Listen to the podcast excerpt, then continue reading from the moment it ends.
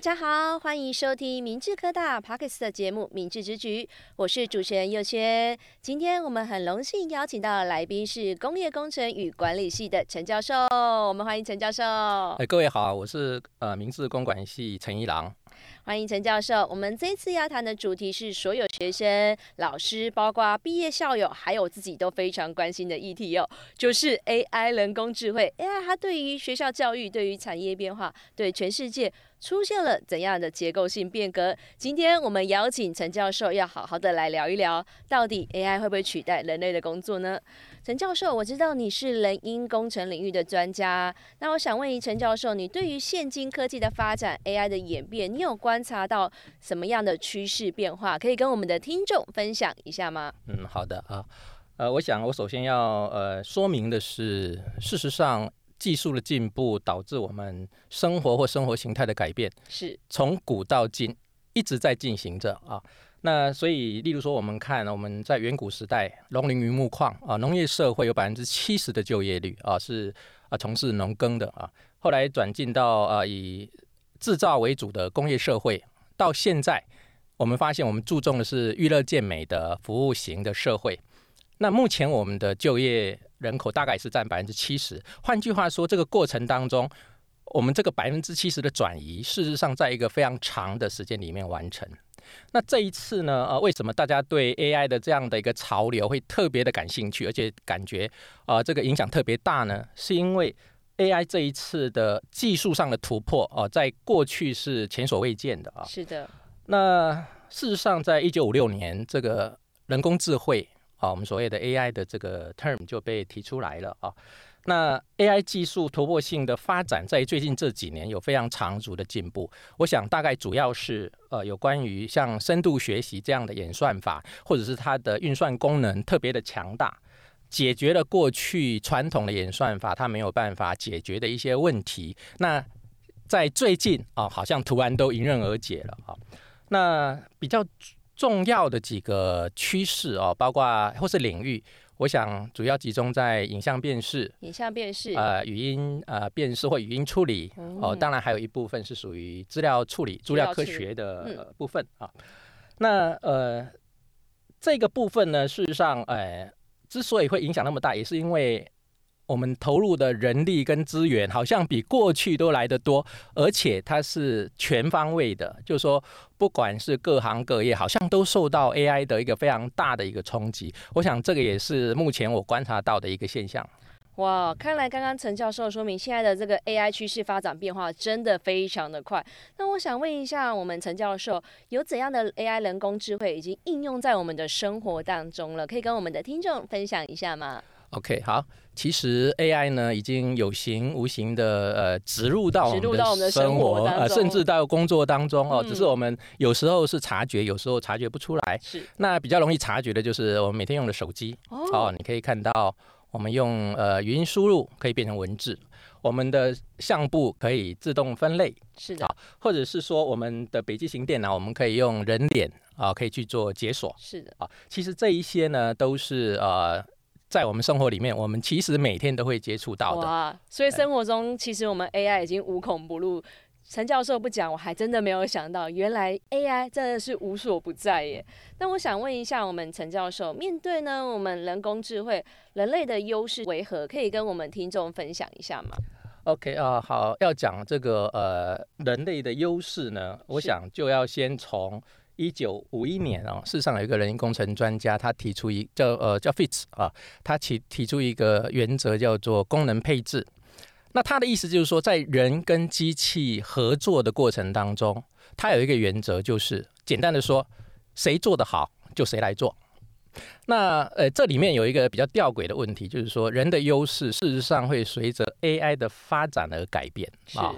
当然，现阶段我们都知道人有非常多的优势哦，但目前看起来，当然这些优势或许在以后会被啊、呃、AI 赶上啊。不过现当然以这样看是还要一段很长的时间。对，那我们大概可以总归几个呃这个人类的优势，包括随机应变的能力啊。例如说，我们刚才讲呃，因为深度学习，所以我们现在可以辨识在很多照片里面辨识出呃猫跟狗啊。嗯。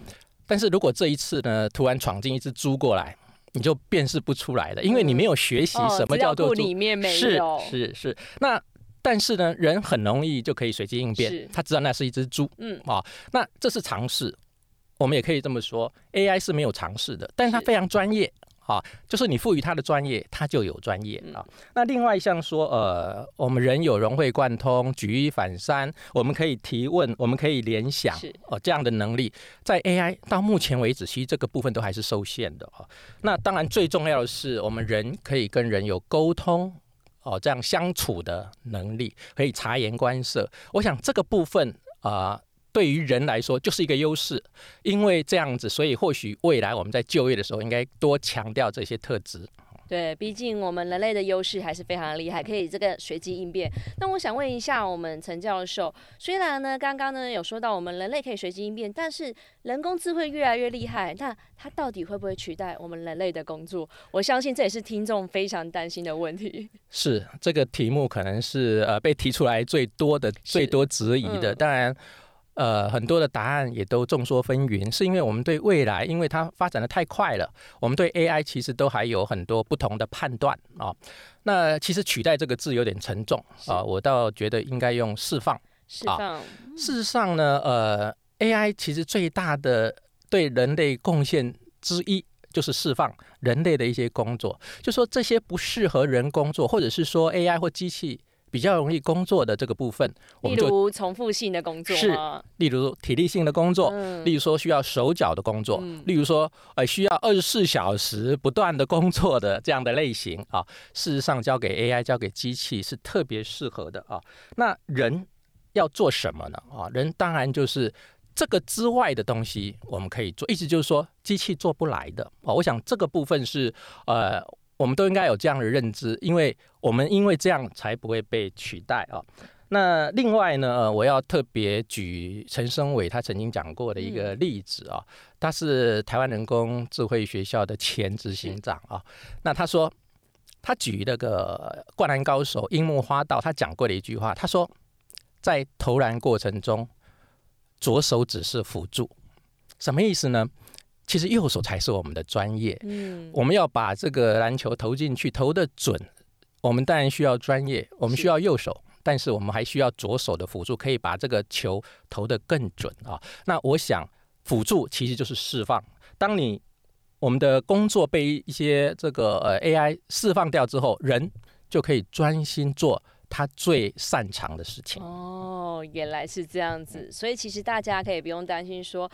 人工智慧会取代我们人类工作，因为我们人类呢还是有非常不一样。像刚刚我们陈教授讲到随机应变的这个能力，那我想问一下陈教授，目前有哪一些产业最缺这个 AI 的人才？可以跟我们的听众分享一下吗？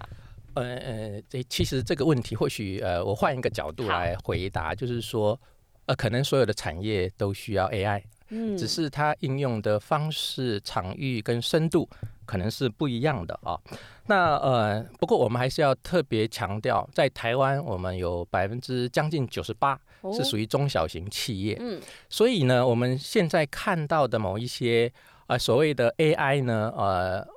当然，在例如在新闻里面看到，例如说，诶，像一个真的人，或者是像人可以一样思考，甚至像人一样活动，我们这个我们定义叫做超 AI。事实上，这个是几个科技大厂，像 FB、像 Google、像百度，他们在发展的这样的技术。但是回到我们自己身上，我们在台湾的产业里面，到底什么样的 AI 是我们需要的呢？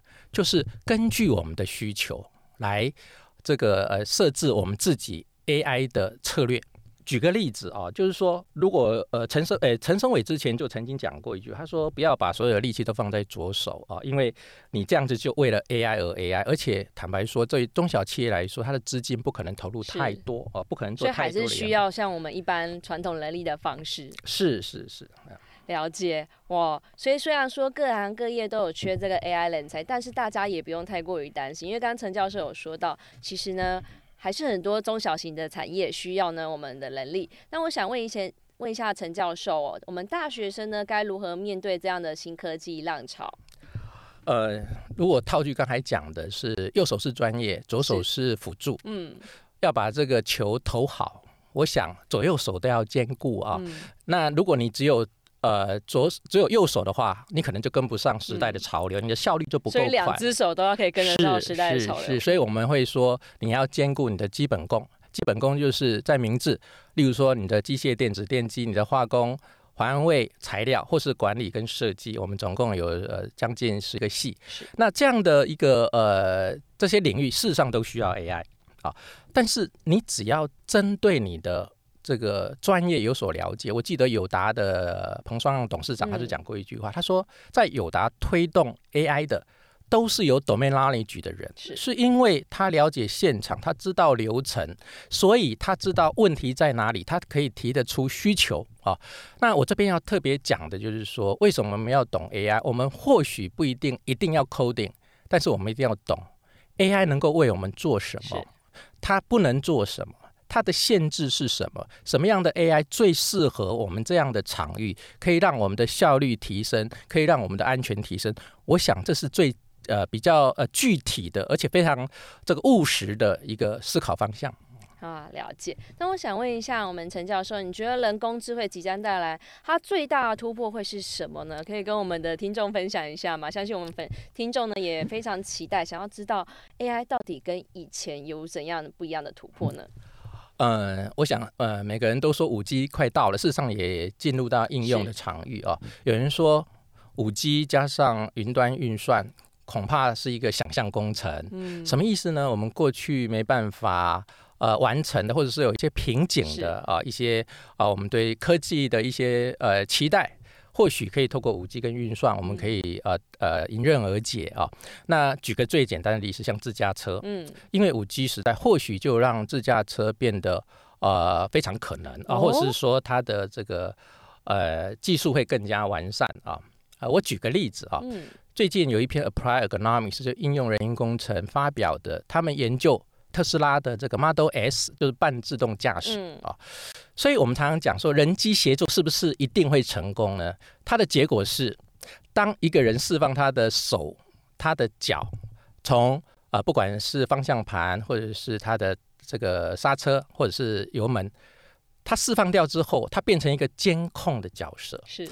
结果这样的人呢、啊，特别容易疲劳，嗯，哦，所以反而会增加他开车的危险。哦、所以换句话说，在一个自驾车啊，目前就有人提出来，或许它就是一个取代，而不是释放，因为释放他另外一个人的工作，恐恐怕会让这样的系统陷入一个危险。嗯、是的，也了解。那我想问一下陈教授，那我们要如何去推动相关系所，乃至呢整个学校的 AI 能力，可以跟我们的听众来分享一下吗？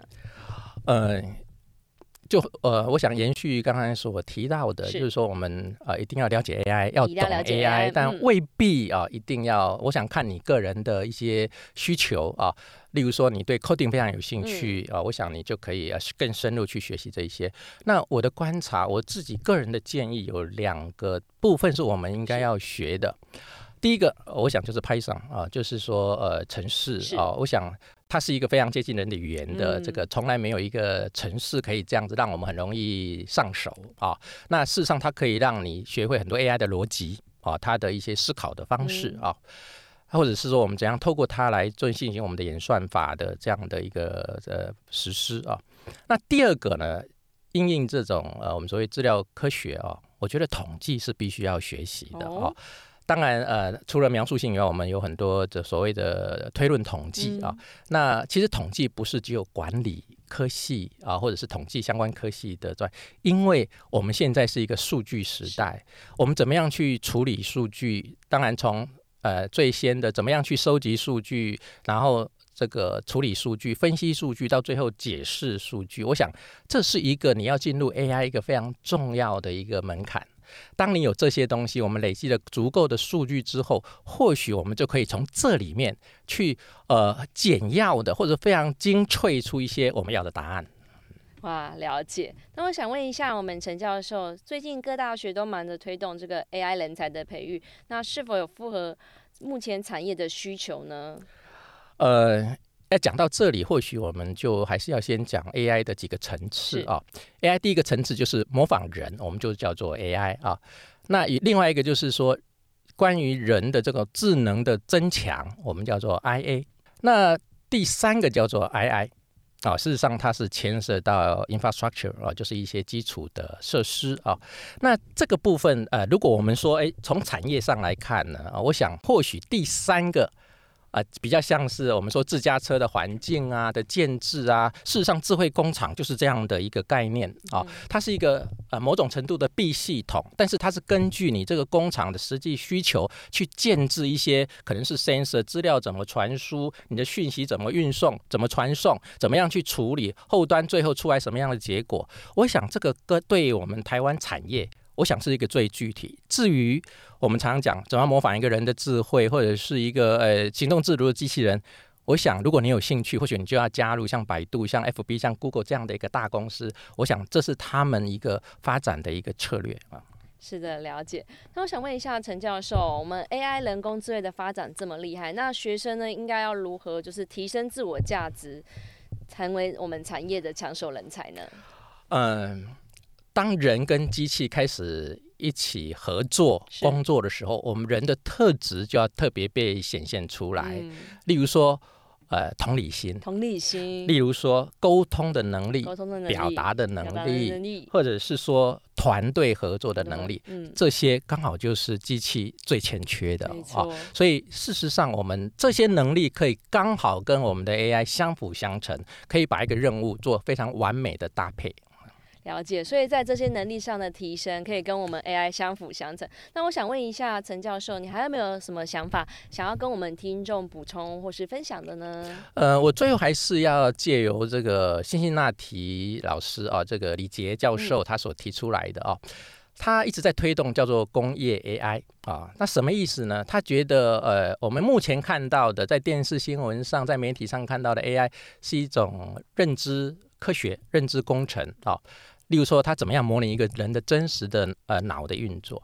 但是我们真正工厂里面，尤其尤其像我们科大的学生，真正需要的是呃工业 AI。是。什么叫工业 AI？在一个工厂里面，我们有人、机、料、法、环，就说有人员、机器、设备，有方法、有环境、有物料。那这一些怎么样？呃，透过 AI 的运作，怎么样让它最有效率、最安全，不要出错？我想这个就是李杰教授他提出来的所谓工业 AI 啊、一个最大的精神啊。事实上，呃，我觉得或许这就是我们科大的学生，或者是也是我们台湾产业最需要的一个方向。谢谢陈教授今天带来精彩的分享，那也谢谢呢，我们陈教授今天为我们解说了这么多的人工智慧。那 AI 能够解决人类无法解决的问题，未来一切呢将被重新定义，各行各业生产方式以及生活方式都将被重构。AI 的课题也会是未来各领域发展方向，是否能够建立起有效率的合作模式，将是 AI 人才培育急需面对的一门功课。今天也非常谢谢我们陈教授的参与，我们明次之举，下次再见喽，拜拜，拜拜。